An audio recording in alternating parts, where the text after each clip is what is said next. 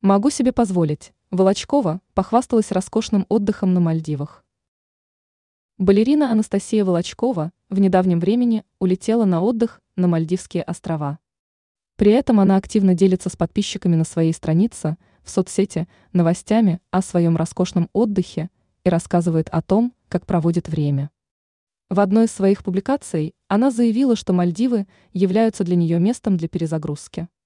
Балерина также отметила, что заслуживает достойного и лучшего отдыха, подчеркнув, что отдыхает так, как ей хочется. Волочкова рассказала о том, что это уже ее 21 визит на данный курорт за 11 лет. Причем она заявила, что летает сюда как на дачу. Балерина указала на то, что выбирает только лучшее, сообщив, что может себе это позволить. На вилле, где отдыхает балерина, имеется фитнес, бассейн и всевозможные развлечения. Помимо этого, она прокомментировала сообщения, которые в последнее время стали появляться в средствах массовой информации о якобы имеющихся у нее долгах.